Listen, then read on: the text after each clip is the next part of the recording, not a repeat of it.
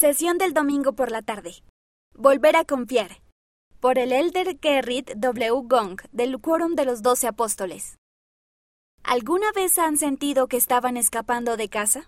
A menudo, escapar de casa se debe a que la confianza en nosotros mismos, en los demás o en Dios se ha deteriorado o se ha perdido. Cuando la confianza se pone a prueba, nos preguntamos cómo volver a confiar.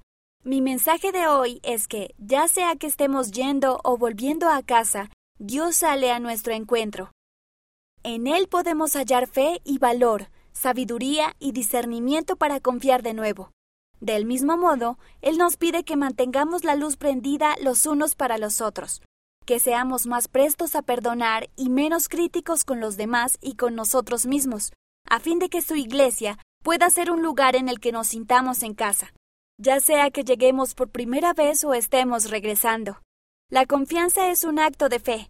Sabemos que el gozo en la senda de los convenios del Señor y en los llamamientos para servir en su iglesia son una invitación a sentir la confianza y el amor que Dios tiene por nosotros y el que nos tenemos unos a otros.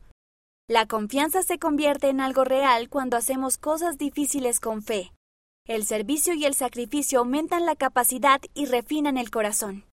Aunque nuestras circunstancias individuales son personales, los principios del Evangelio y el Espíritu Santo pueden ayudarnos a saber si hemos de confiar en los demás, en qué forma y cuándo. Confíen en Dios y en sus milagros. Nosotros y nuestras relaciones podemos cambiar.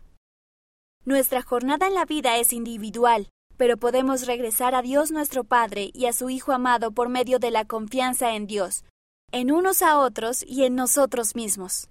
Mira el discurso completo en conference.churchofjesuschrist.org.